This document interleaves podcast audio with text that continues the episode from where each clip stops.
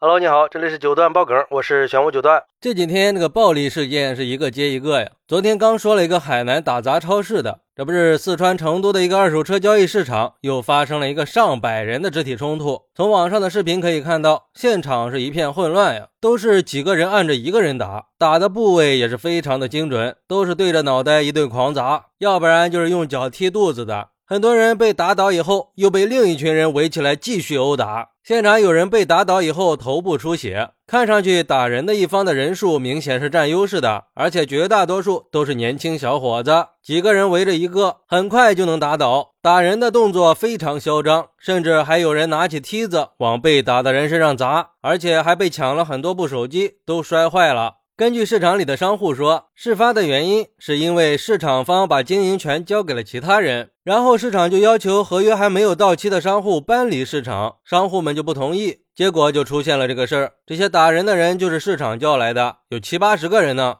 事情发生以后，有十五个人被送去了医院，还有人重伤。我去，这也太嚣张跋扈了吧！这感觉比海南砸超市的事情更恶劣呀，对着人往死里打，太狂了。对于这个事儿，有网友就说了：“这是妥妥的黑恶势力吧？市场能一下子叫来百十号人，而且在扫黑除恶的大环境下还敢这么嚣张跋扈，只能说明市场的幕后老板有一定的组织能力。况且打人的都是年轻人，我想这些人不可能是市场的员工吧？一般上班的员工拿那点工资，应该不会干这种事儿。”这些人有很强的组织性，有实战经验，群殴的技能也是轻车熟路，所以一定不是单纯的威胁。这些人的目的就是要让他们见血的。希望有关部门好好调查。市场的老板肯定不是一般人，应该是涉黑的。一般人一下子是组织不起来这么多人的。还有网友说，这些年有人说黑恶势力都不见了，其实这些黑恶势力都已经渗透到了二手车领域出租场地，渗入到了物业管理领域开物业公司。仔细想想，每个城市的建材市场、二手车市场、手机市场、蔬菜批发市场，这些市场的后台有善茬吗？不都是以强欺弱、以大欺小吗？如果只是把打人的处罚一下，是远远不够的，应该让打击铲除黑恶痞吧持续加大火力的进行下去。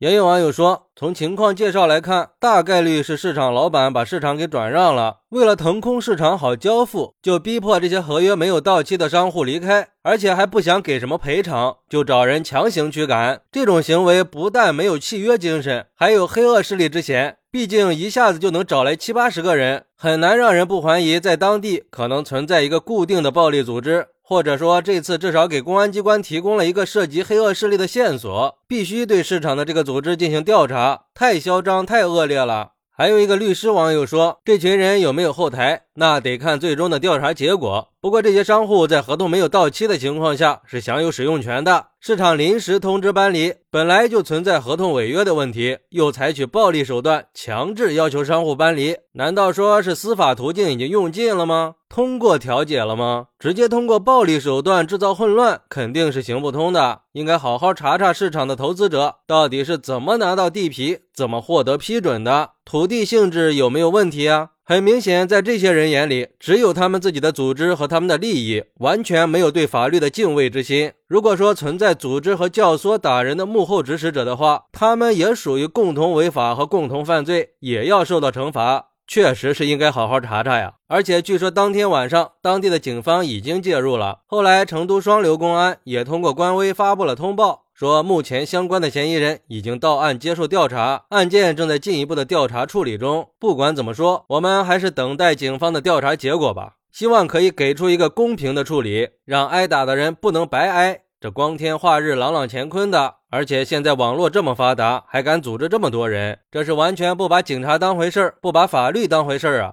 而且现在马上就春节了，也提醒一下，一定要提高警惕，远离垃圾人和狂躁的人。保护好自己和家人。好，那你是怎么看待这个事儿的呢？快来评论区分享一下吧，我在评论区等你，拜拜。